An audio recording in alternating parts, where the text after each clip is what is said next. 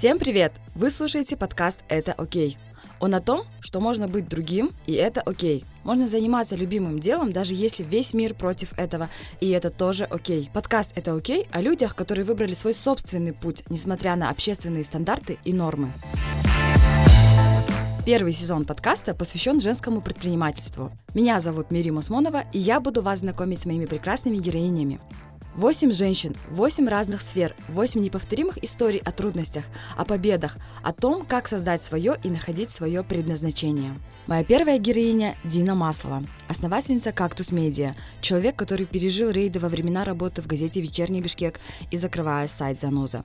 Несмотря на барьеры, Дина не только руководит одним из самых популярных новостных веб-сайтов в стране, но и занялась развитием проекта «Белесингби», который служит источником социального образования для кыргызоязычной молодежи Кыргызстана. Я получила нереальный кайф, общаясь с ней. Не часто случается так, что отвечают честно, прямо и четко на все вопросы. Вы узнаете о том, каково существовать независимому СМИ в Кыргызстане, сколько зарабатывает «Кактус Медиа», как Дине Масловой удается оставаться таким сильным управленцем, несмотря на все возникающие трудности. В общем, слушайте. Всем привет, на связи Мири Мосмонова, и это мой подкаст о женском предпринимательстве. А, сегодня у меня первая гостья а, Дина Маслова. Дина, здрасте. Добрый день. Я еще раз хочу, вот за кадром говорила Дине, что мне безумно приятно, что она моя первая гостья. Почему? Скажу. Во-первых, потому что э, вы тоже из медиа. Э, кто не знает, я контент-директор издания «Окно». Э, Дина – учредитель «Кактус Медиа». Все верно? Все верно. А, вот. а во-вторых, э, вы одна из тех женщин, которая вдохновляет вообще предпринимательское сообщество. То есть первый раз слышу. Я, я, я это говорю как факт, потому что я очень много слышала именно от предпринимателей мужчин, что вы очень крутая. А что же меня никто не решился сказать это? Не сказали это? Нет, Ой, первый раз трусишки слышу. такие. Ну вот я вам говорю. а, и- Спасибо. Да, а я, я вам говорю об этом. И еще, знаете, так интересно, а, вас как знают? Вы знаете, как вас называют, скажем так, в народе? Э, Это ругательные слова. А есть неругательные слова? Журналист, кактус, заноза. По названию компании. Вас Наверное, называют, за- то есть, занозы, да? Так. Ну, Или- это раньше же название сайта было «Заноза», Да. и я знаю, что я у многих написана «Дина Заноза». А Есть еще приложение Get Contact, по-моему, Да. где можно проверить, да? Да. А, но вообще вас называют а, женщина с остальными яйцами. Ага. Да, вы, наверное, слышали. Ну, так, в шутку, да. Ну, окей. Дина, а, на сегодняшний день кто она, Дина Маслова? Расскажите. А, Дина Маслова меняется постоянно. Э, Я больше администратор. Э, Стараюсь все-таки что-то креативное привносить в редакцию. Э, Очень много думаю о том, где достать денег на себя, на редакцию и, на очень дорогостоящего ребенка.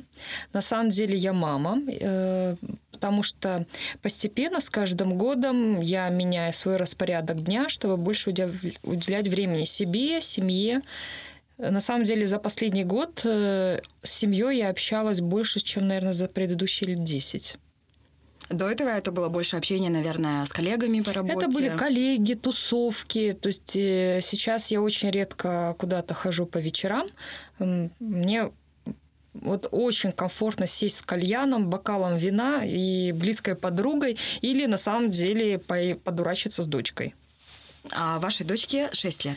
О, да. А что сейчас вот ее интересует?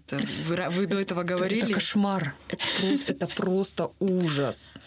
Ее интересует... Ну вот мы пережили уже Эльзу, Пони, Юные Титаны вперед. Э, Теперь нам нравятся YouTube-каналы просто отвратительные. Даже не буду их перечислять. Они просто отвратительны, и она их обожает.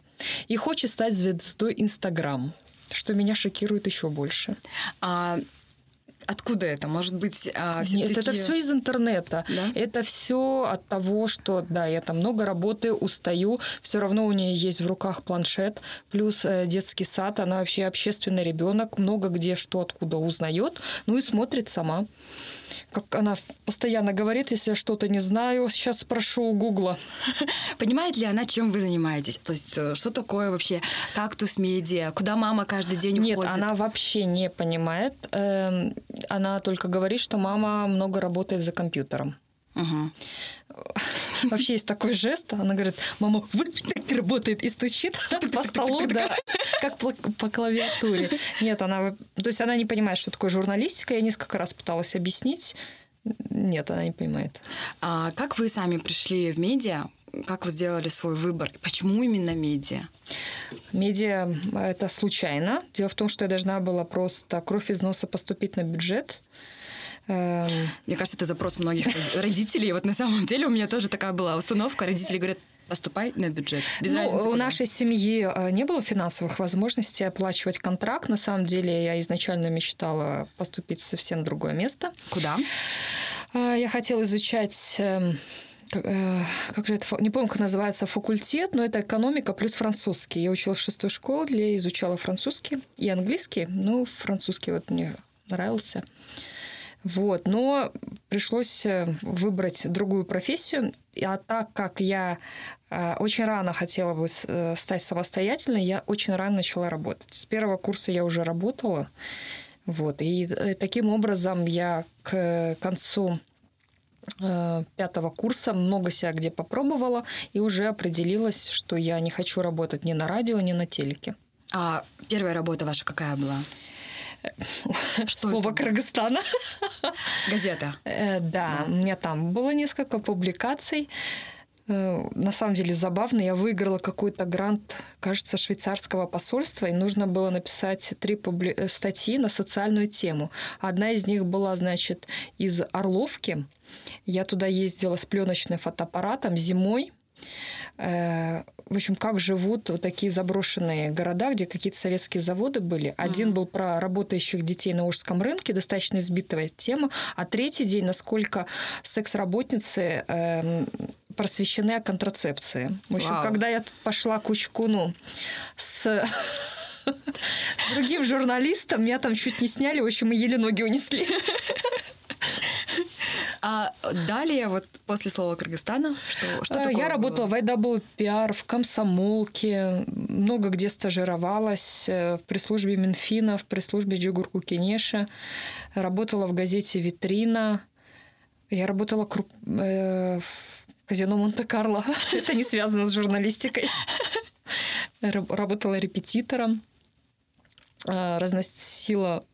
А, пыталась работать менеджером по рекламе на радио, продавала, искала заказчиков на изготовление визиток. Это все во время университета. Вот, но я под- э, с четвертого курса начала уже работать в штате. Кстати, даже не помню где. Вот. И, в общем, финансово стал самостоятельно.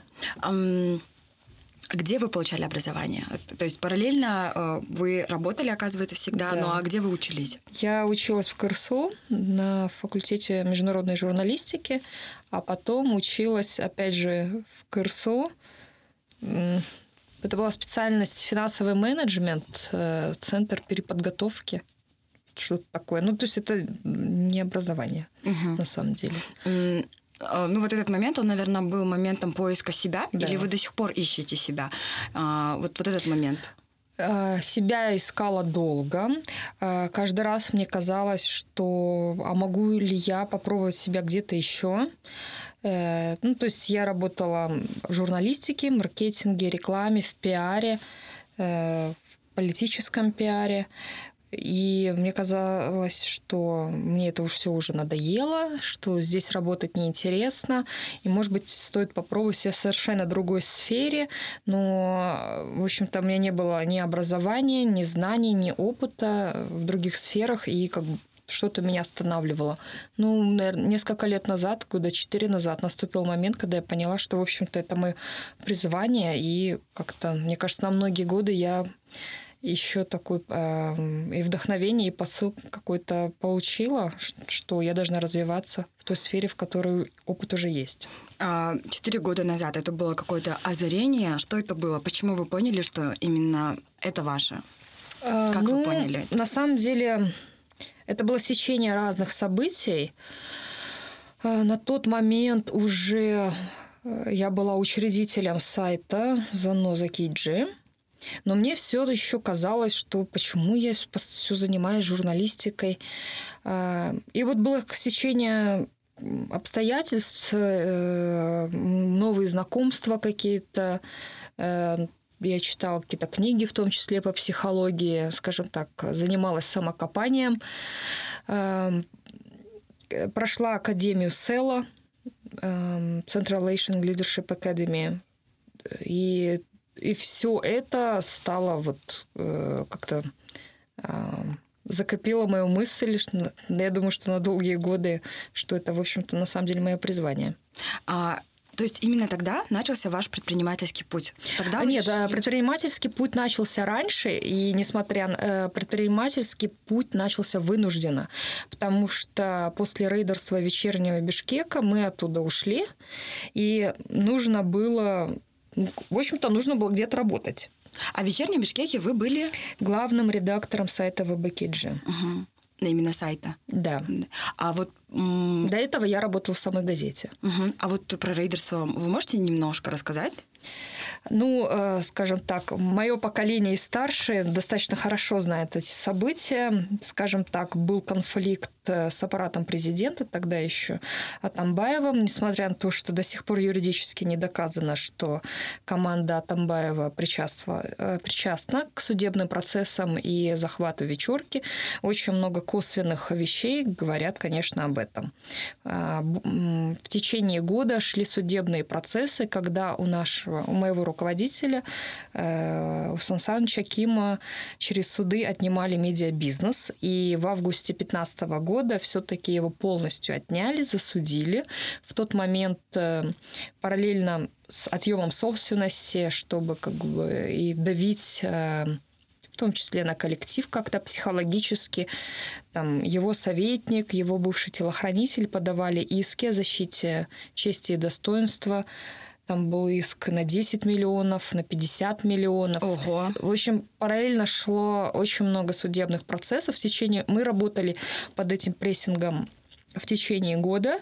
Ну, в итоге, когда полностью сменился учредитель, то есть там был их ставленник, а, мы оттуда ушли, а, кто-то ушел в никуда, сразу сменил профессию, несколько человек э, просто уехали за границу.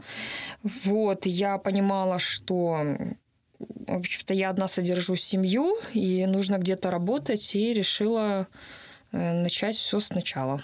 Угу. И несколько членов моей команды пошли со мной, да. А, то есть э, вечерний Бишкек стал прогосударственным, а вы а, с какой-то Создали Заноза Киджи, да, сайт. А, угу. С какими трудностями вы столкнулись, когда открывали Занозу? Э, дело в том, что ранее я не занималась административными вопросами, как глав, главный редактор отвечает за контент. То есть э, я не сталкивалась с налогами, с бухгалтерией, оформлением договоров, не занималась актами. И это именно легло на мои плечи. Плюс у нас э, был небольшой бюджет, которого не хватало мы начали искать рекламодателей, но какая-то часть аудитории появилась сразу, но ее было недостаточно, чтобы привлечь нормальные бюджеты для содержания. Э, плюс многие говорили, вот, можешь подавать на гранты. Я вообще не знала, не понимала, как все это оформлять, куда писать, как это все делать. Я Мне это понимаю, было совершенно незнакомо, и, конечно, первый год был достаточно тяжелым. Э, в этом плане, то есть по поиску финансов, э, плюс э, ты же еще ответственен не только за себя, да. еще за нескольких человек. Нас тогда было не очень много, меньше десяти. Но тем не менее, то есть это у меня нету никаких папенькиных сыночек, маменькиных дочек и так далее. Все содержат свои семьи, у кого-то ипотека, кто-то жилье снимает. Ну, в общем-то, такие среднестатистические жители Бишкека. Вот, и нужно было выплачивать зарплату без задержек. Но э, заноза просуществовала. Да. Какое время? Два года. Два года просуществовала заноза. Далее у вас обратно...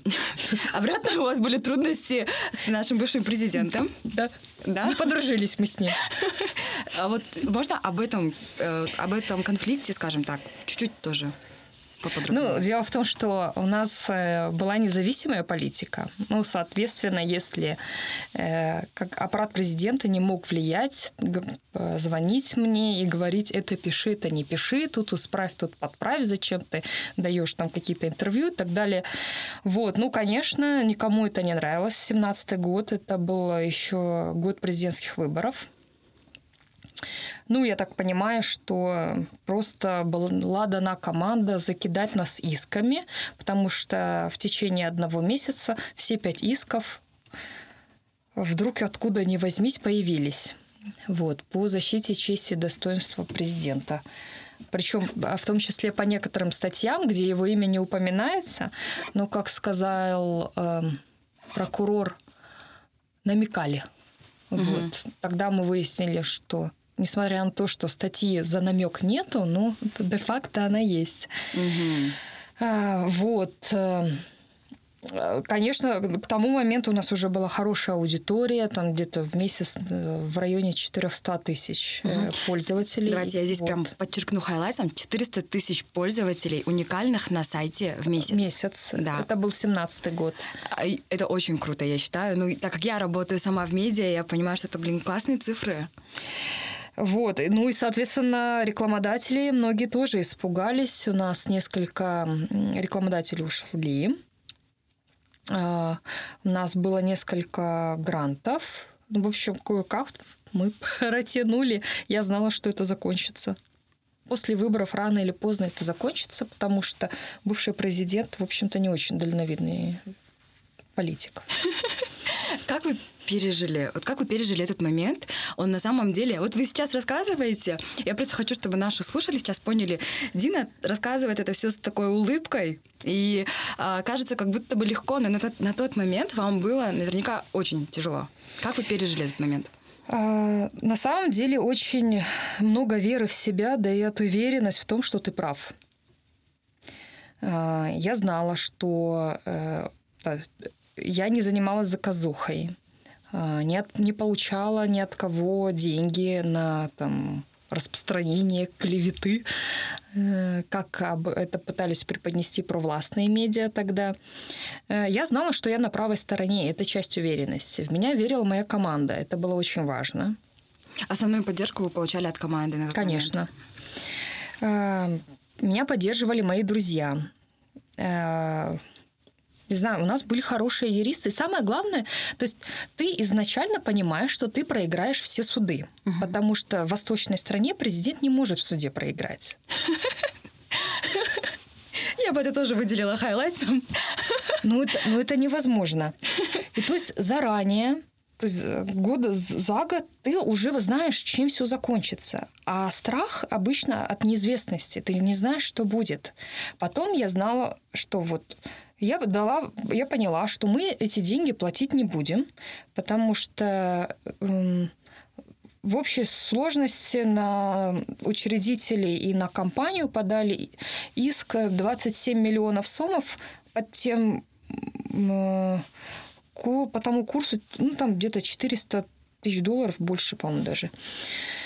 Таких денег у меня нет, никогда не будет. Соответственно, я ничего не буду платить.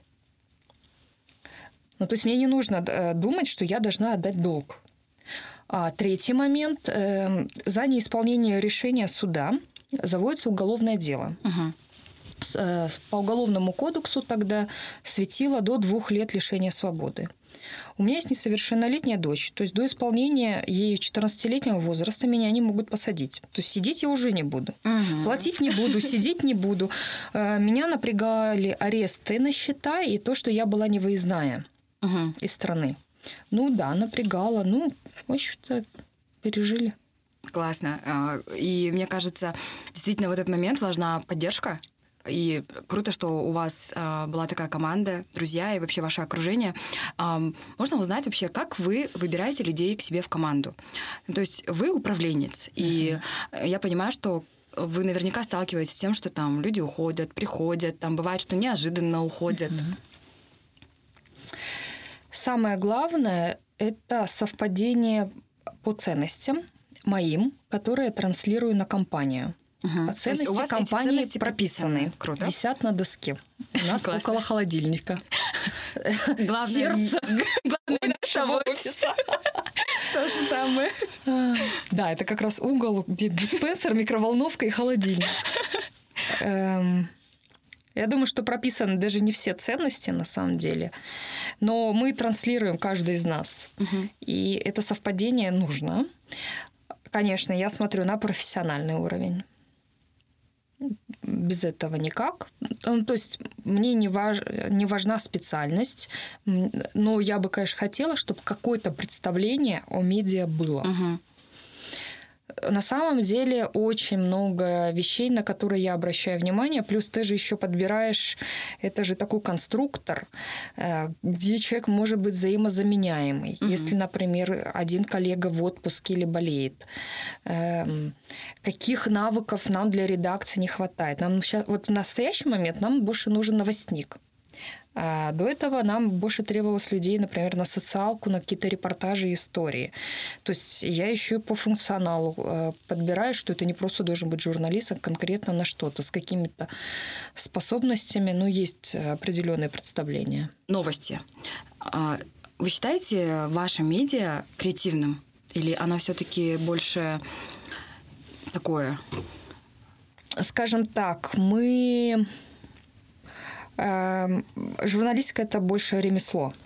То есть мы штампуем информацию, как на заводе, угу. клепки. Но чтобы оставаться конкурентоспособным, нужно вносить какие-то изменения в свою работу. Эм, чем старше человек становится, тем сложнее это делать, тем сложнее мне самой э, приспосабливаться. Поэтому, скажем так, эм, мы делаем какие-то вынужденные операции э, ножом буквально что-то пытаемся изменить. И каждый год, особенно как раз вот на рубеже Нового года, потому что пока в январе все раскачаются, вот в этот период мы пытаемся внести много изменений, которые оттачиваем, и потом они уже входят в практику. Ага. Ну, ничего такого революционного обычно. Угу. Что у вас с выгоранием и как вы с ним справляетесь? Бывает? Выгорание происходит, конечно. Эм, почему-то в последнее время много статей про выгорание? Да, появилась на Форбсе. Ну, в общем, как-то у меня в ленте в Фейсбуке э, озабочена этой темой. И я эти э, материалы читаю.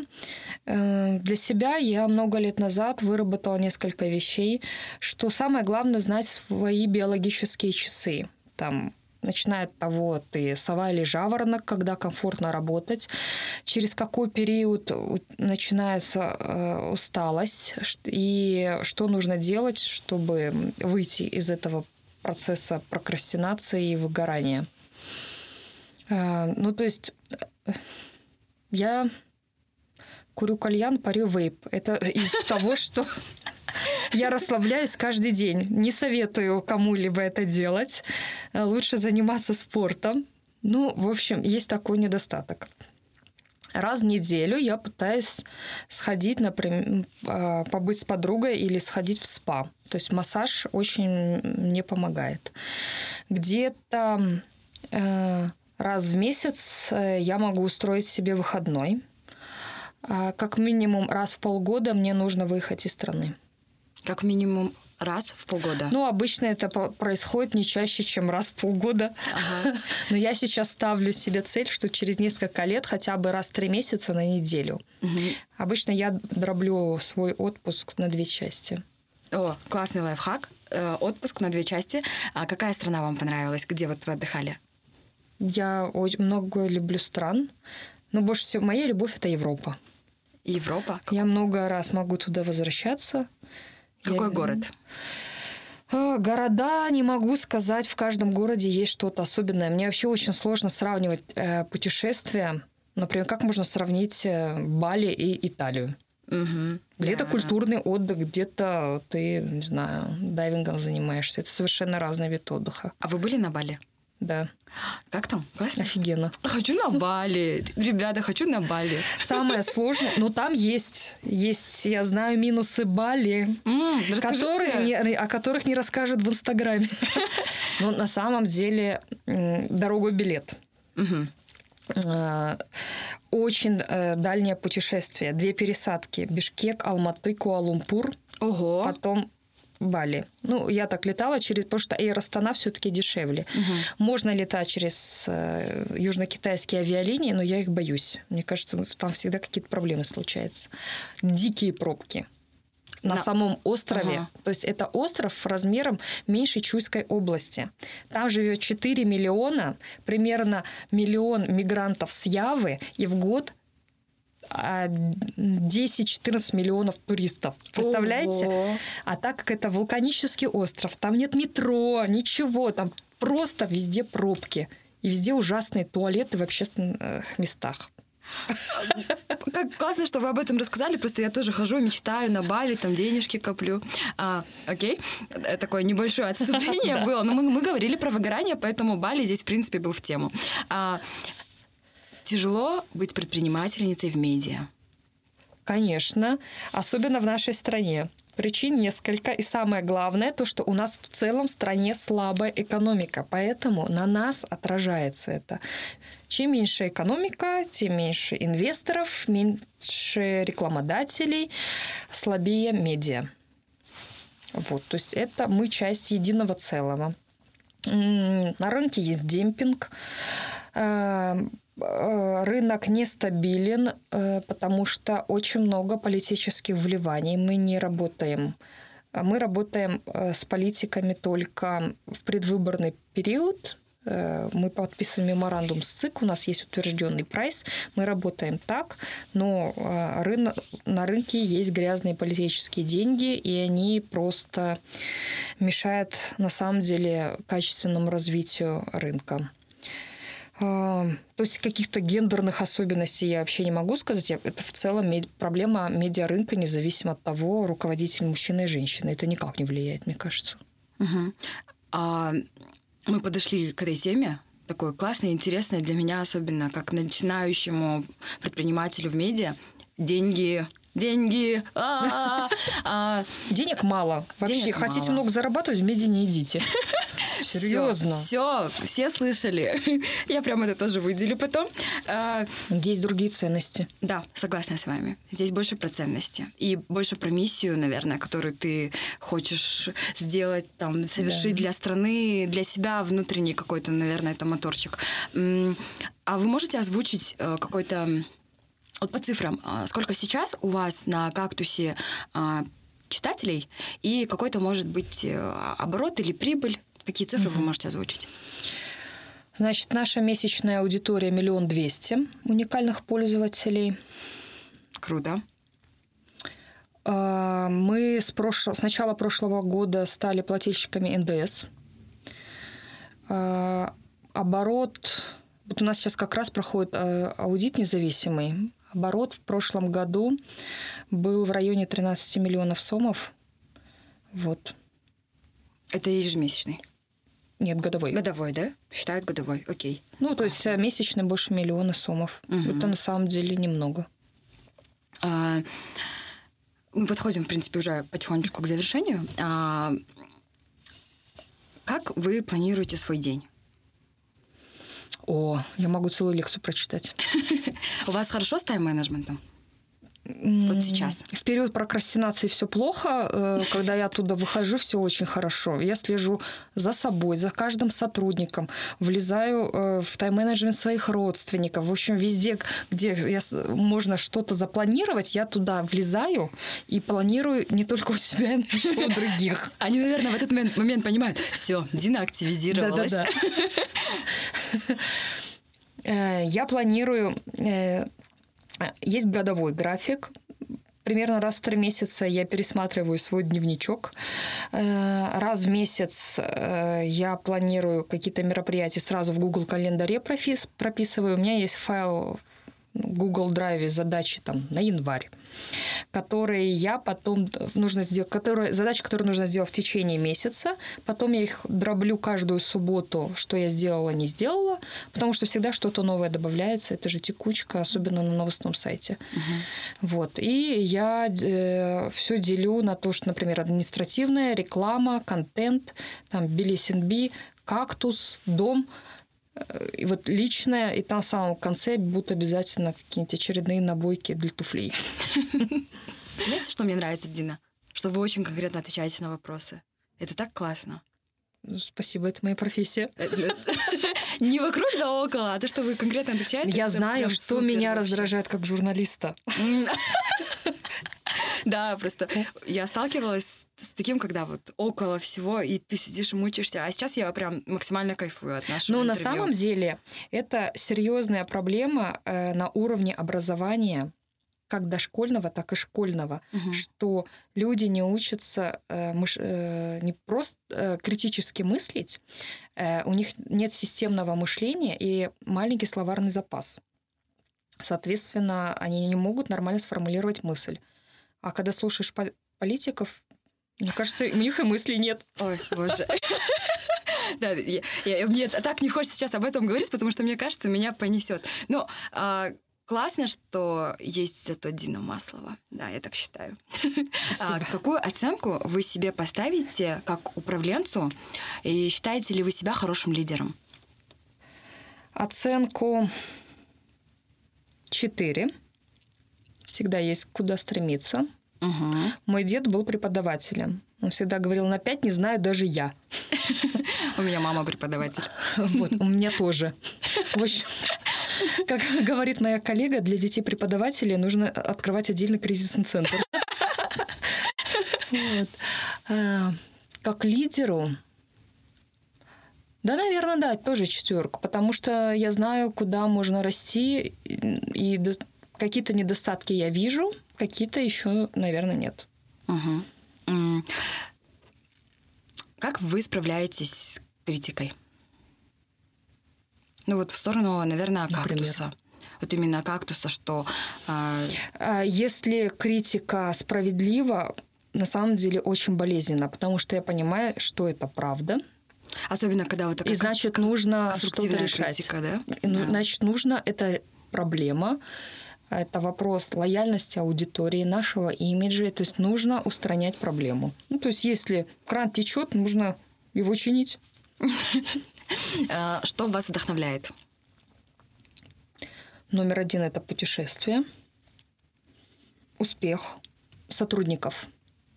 Вот э, то есть это же как семья. То есть я сотрудников же вижу по времени больше, чем свою семью. И они мне очень дороги. И вот если у них что-то новое, что-то классное получается, я, конечно, очень рада. А, меня вдохновляет моя семья, потому что я наблюдаю, как а, дочка развивается, потому что это такой возраст, 6 лет, э, они дети такие балдежные. Ужасно смешно. А, много что вдохновляет. Люблю иногда музыку послушать редко какие-то книги могут. Что слушаете и что читаете тогда? А, я на самом деле у меня переизбыток э, информации, поэтому О, да. Э, вечер я пытаюсь ничего не смотреть. Я не смотрю сериалы, никакие передачи. У меня дома 10 лет нет телевизора. И я очень редко что-то слушаю. Люблю французский шансон, старый рок. Э, классическую музыку люблю, какую-то инструменталку, иногда джаз можно. Современное слушаю крайне редко. Ну вот, например, песни из старых советских кинофильмов люблю, там, или что-то типа Магомаева иногда можно послушать. В общем, я такое это олдскульное Это такая музычка Магомаева, это консерваторская, да, по-моему? Да, как моя мама, э, этот, э, дочка моя говорит, мама, тебе нравится такая скучная музыка, там или орут, или просто скучно. Вот. Книги в основном читаю бизнес-литературу. А, может быть, вы посоветуете? Сейчас. Да, может быть, вы посоветуете какие-то книги? А, может быть, тем, кто хочет работать в медиа? по медиа, на самом деле, я в основном читаю статьи, что-то на телеграм-каналах или на профессиональных сайтах. Из книг я читаю то, что связано с HR, менеджментом, э, саморазвитием. Э. Есть любимый телеграм-канал тогда? Может быть. Он про путешествия. Или сайт. А, окей. Окей. Что-нибудь давайте посоветуйте, чтобы а, люди послушали подкаст и себе записали, потом тоже заходили. На самом деле я э, как раз-таки не люблю советы потому что а, в зависимости от разного периода в жизни, э, уровня развития и твоего настроения нужна совершенно разная литература. То есть э, человек может вообще под другим настроем сейчас взять ту книгу, которую я посоветовала, скажет, что за чушь, зачем вообще это надо? Да, но для каждой книги, наверное, есть свое время. Да. Может быть, есть что-то из мастрида из Мастрида. У меня вообще все мысли испарились. Э, может быть, ну, например, Homo sapiens Харари. О, я очень хочу дойти до нее, но я чуть-чуть боюсь. Вы перестали есть мясо, нет? Нет. Нет, да, но... У меня она просто плохо переваривается. И это вынужденная мера. Я с каждым годом все меньше ем мясо. Угу. Это никак не связано ни с какими моими убеждениями. Окей, okay. ну вот э, я тоже слышала про Homo sapiens, поэтому, в принципе, я тоже бы посоветовала вам ее почитать. И последний вопрос. Кому вы благодарны больше всего в своей жизни? Нет, наверное, это не последний вопрос. Давайте еще раз. Нет, это, это, пока вы подумаете... Но ответ же будет банальный. Все скажут, что своим родителям. Нет, почему? Некоторые... Я бы сказала сейчас, вот я бы сказала себе. Вот. Давайте, это, вы пока подумайте, mm-hmm. а перед этим еще один предпоследний вопрос. Что вы посоветуете тем, кто хочет э, быть предпринимателем, предпринимательницей в медиа? Не идите в медиа. Это, это совет номер один. Готовиться к трудностям, понимать правила игры и не устраивать по, по этому поводу истерики знать, что заниматься любимым делом. То есть если, если это любимое дело, у вас получится. Если вы хотите каких-то других выгод, потом переметнуться в политику или пиар, то э, не обязательно создавать медиа. То есть можно просто попробовать как фрилансер или где-то в штате. Угу. Попробовать, чтобы понять, да? да? Окей, а возвращаясь к вопросу, а кому вы благодарны больше всего в этой жизни? Своей бабушке с папиной стороны. Недавно ее вспоминала. Вот, ее э, больше 10 лет уже нет. Наверное, ей, а Пашке. А считаете ли вы себя счастливым человеком? Да. Да. Круто. А знаете, я знала недавно один факт у меня спросили тоже, считаешь ли ты себя счастливым человеком? Я сказала, да. И он говорит, друг мой, он много с кем общается, у него такой достаточно большой круг общения. Он говорит, знаешь, что тебе реально повезло, что ты реально счастливая, потому что 80% человек, ну, типа, людей, у кого я спрашиваю, они говорят, что нет. Я знаю, что мне еще хочется. Да. По любому поводу. Можете назвать любую сферу, я скажу, что мне там хочется. Или не хочется. Но мне кажется, от этого ты еще счастливее, потому Но... что есть к чему стремиться, а есть о чем мечтать. Нет, то есть, ну, тем не менее, у меня есть очень много, и это делает меня счастливой. Угу. А, на этом все. Я очень благодарна вам, Дина, за то, что вы пришли. Было очень интересно, было очень а, по-настоящему искренне и четко. А, вы просто, наверное, будете у меня в топе. Спасибо большое всем, что уделили свое время и послушали подкаст «Это окей». Подписывайтесь, оставляйте свои комментарии, делитесь в сторисах и отмечайте Мири Масмонова и окно.world. Мне очень важна ваша обратная связь. Еще раз спасибо и пока! Подкаст создан при технической поддержке Central Asia Design Hub и финансовой поддержке фонда Сорос Кыргызстан. Мнения, выраженные в материале, не обязательно отражают точку зрения фонда Сорос Кыргызстан.